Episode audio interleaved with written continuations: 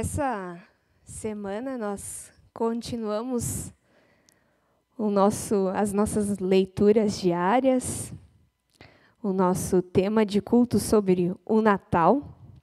E essa semana, quem nos acompanhou já um pouquinho, sabe que a gente falou sobre a espera do Natal. E eu gostaria de fazer uma pergunta para quem está aqui, para quem está em casa, eu não vou poder ver a resposta de vocês, infelizmente. Mas o que a gente espera no Natal?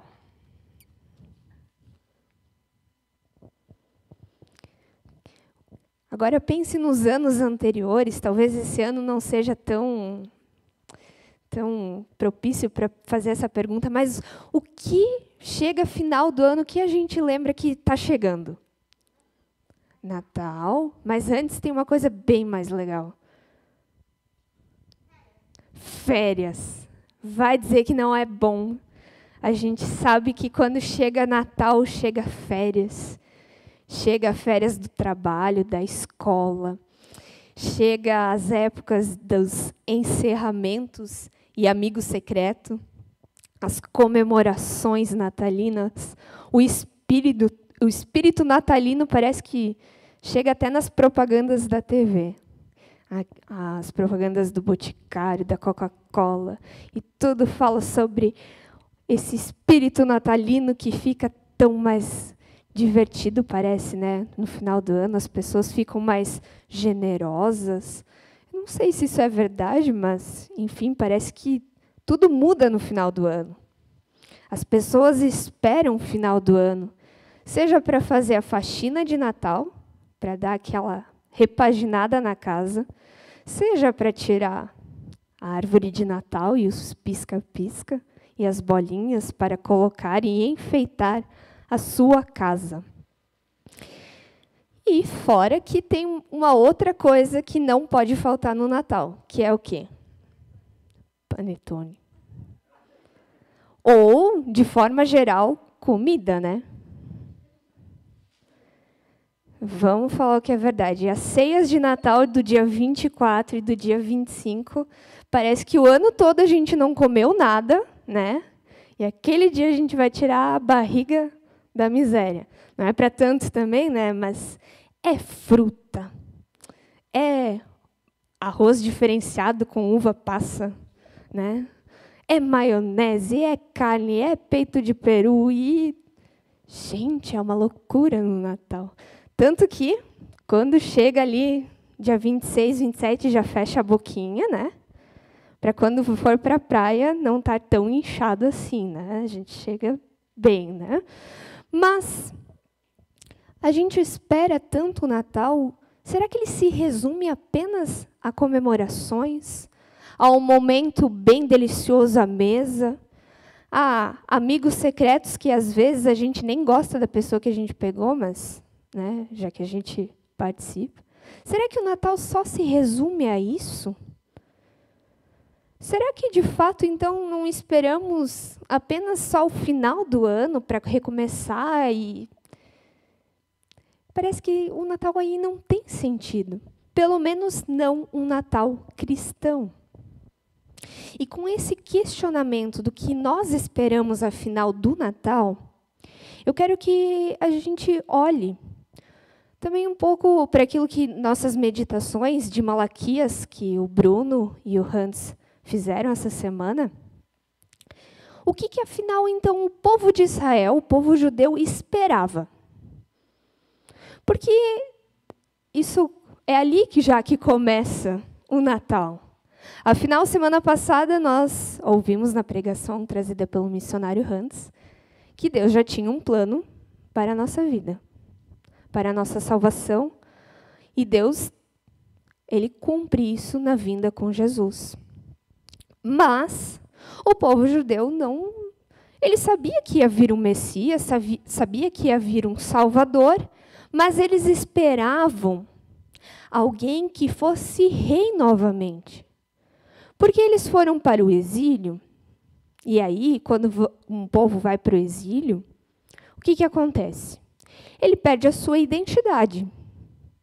ele perde os seus costumes, ele não pode adorar o seu Deus, ele precisa adorar os deuses daquela nação onde ele está. Ele se torna escravo, ou seja, ele não tem tempo de sobra. E então vêm os profetas Isaías, Jeremias e falam: Deus está com vocês.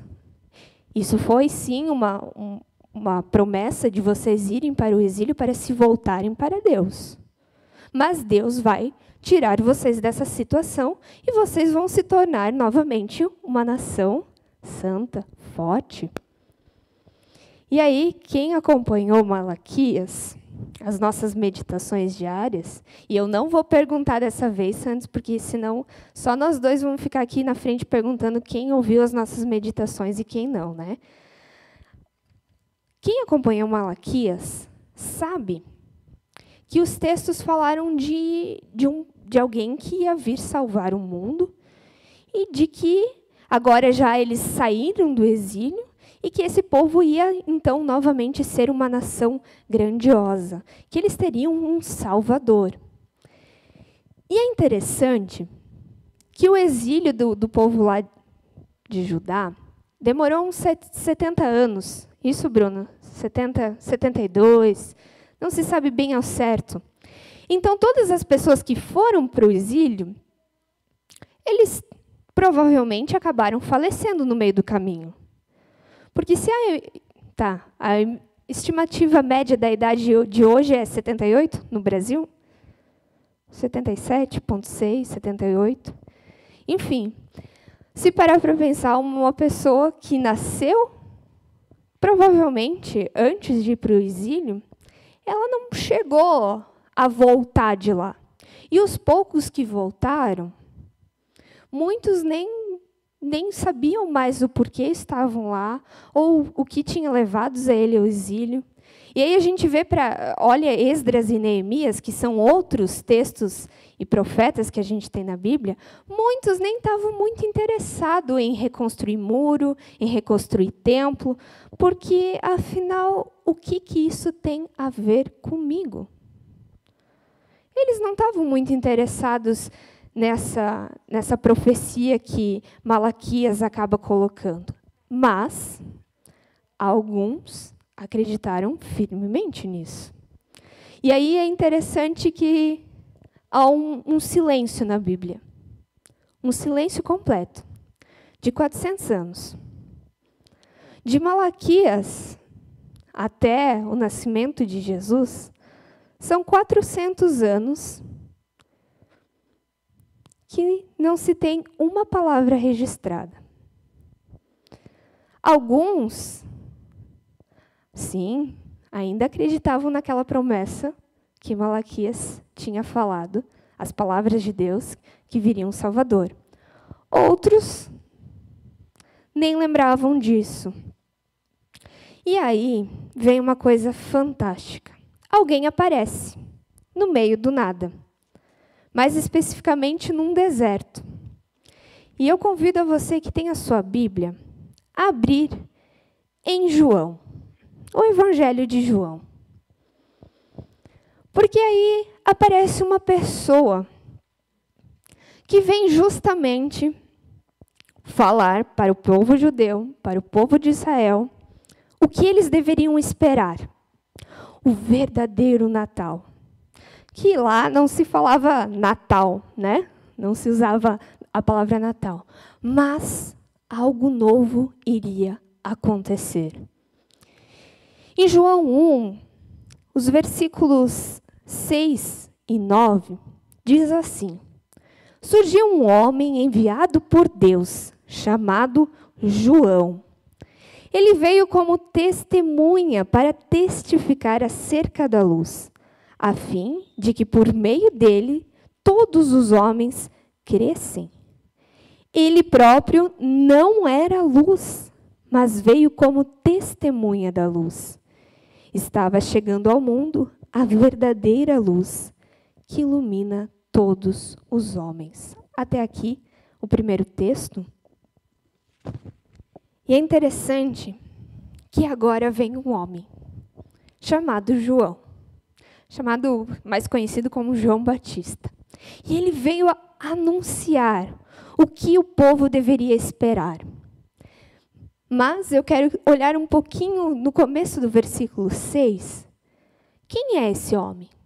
Ele é enviado por Deus. Quem conhece um pouquinho mais da história de, de João Batista, sabe que ele é filho de quem? Zacarias, certo? E Zacarias recebe a visita de um anjo para dizer: Ó, sua esposa vai ficar grávida e ele será aquele que vai falar e anunciar as boas novas do reino de Deus.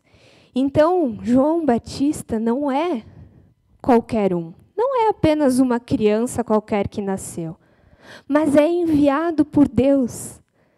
Ele já é separado no útero da sua mãe para falar para o povo o que eles deveriam esperar.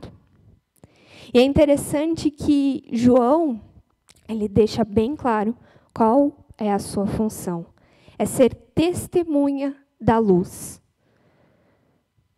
Ele não era a luz, ou seja, ele não era a boa notícia em si, mas ele veio falar, ele veio preparar o caminho.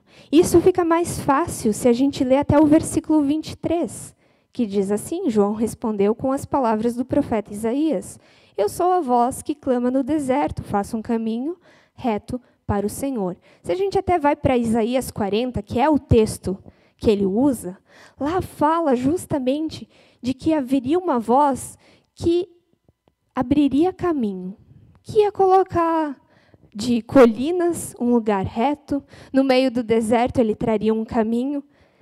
E isso era bem comum até naquela época, porque não existia asfalto nem carro. Então, precisava se abrir o caminho para passar, seja de camelo, seja de, de carroça, enfim, não a carroça que a gente conhece, mas modelos da época, enfim. E isso era bem comum ser feito quando um rei vinha visitar um outro povo.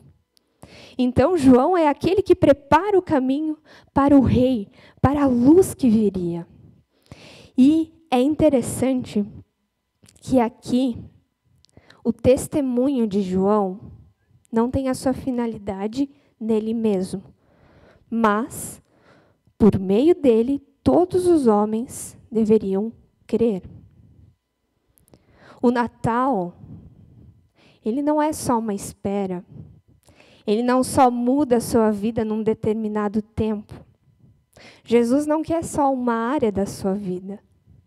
Jesus quer que nós creiamos nele, que nós dediquemos a nossa vida a ele, à vontade do Pai, para que também nós, através do nosso testemunho, façamos discípulos. É isso que está escrito em Mateus 28, 19 a 20.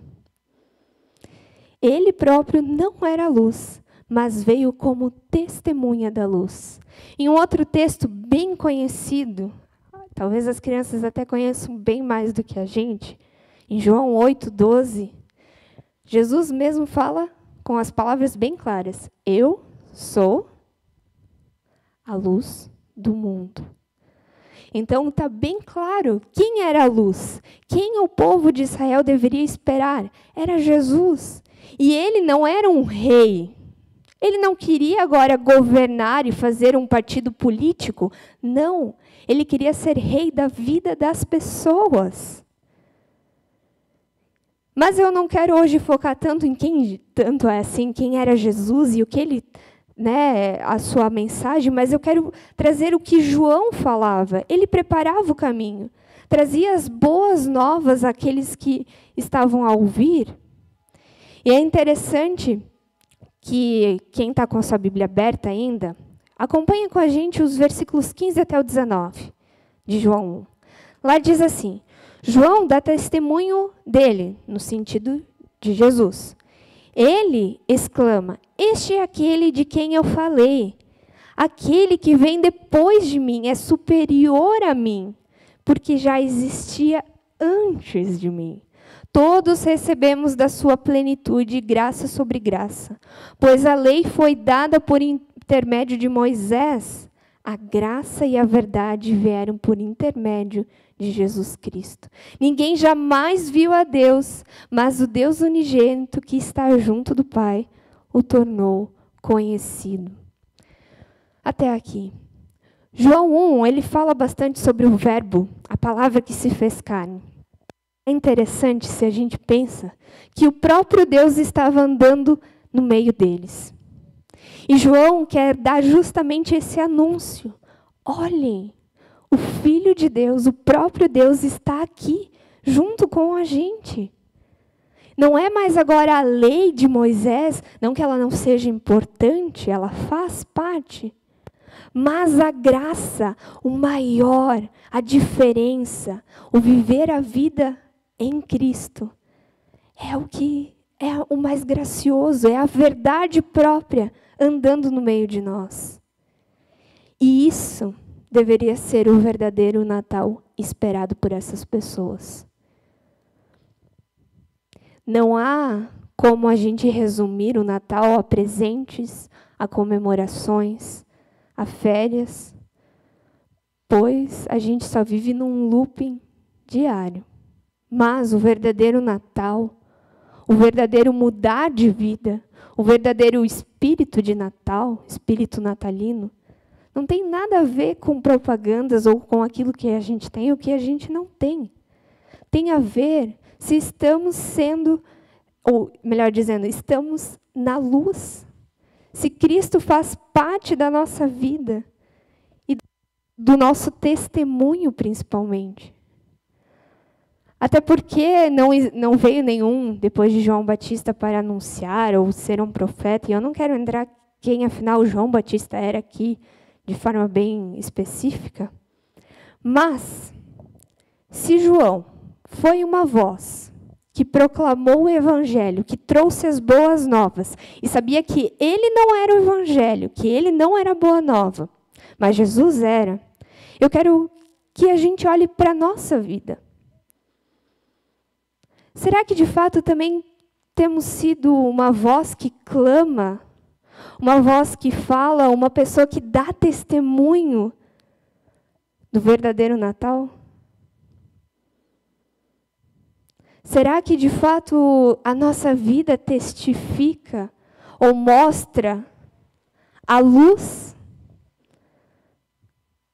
Ou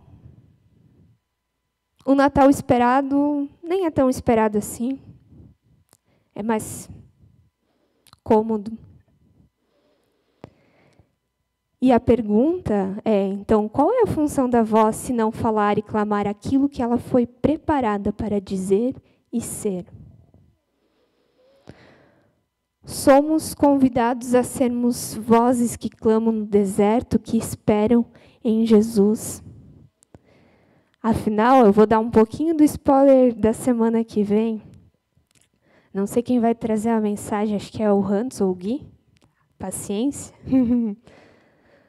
a voz que clama aqui, ele falou do nascimento de Jesus. Mas um Natal esperado, ele não termina só ali. A nossa vida, a voz que ah, o objetivo de nós sermos testemunhas é porque a gente sabe que a nossa vida não acaba aqui. Nós testemunhamos e andamos na luz porque aguardamos a volta de Jesus. E o nosso testemunhar, o nosso viver em Cristo, fazer discípulos, faz parte de sermos servos, obedientes àquilo que Jesus também nos possibilitou ou nos deu como tarefa. Você crê nisso? Que Jesus voltará?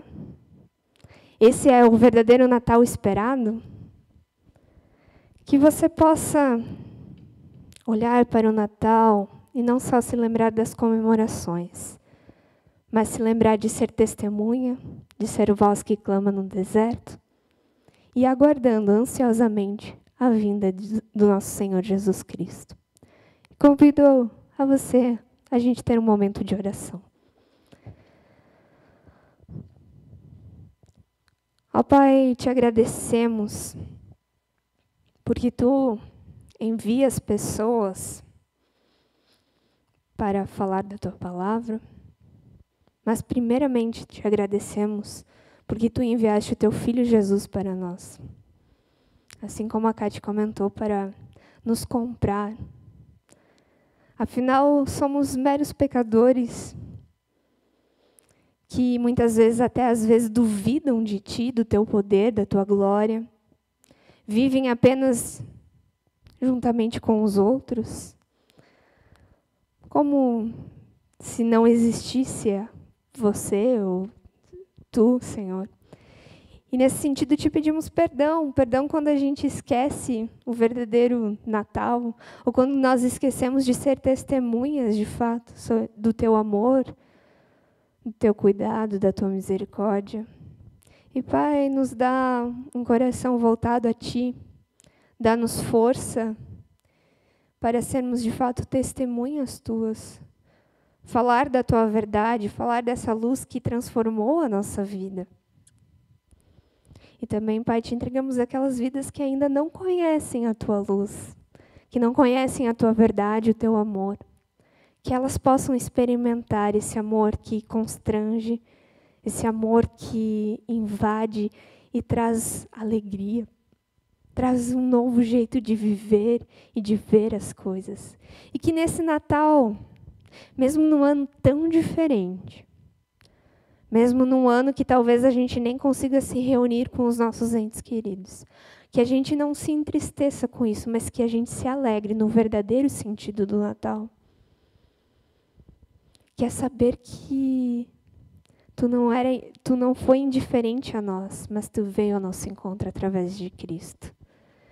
E te entregamos tudo, ó Pai, sabendo que tu és Senhor, tu és aquele que sabe das coisas, é onipotente, onipresente. Em nome de Jesus que nós oramos. Amém.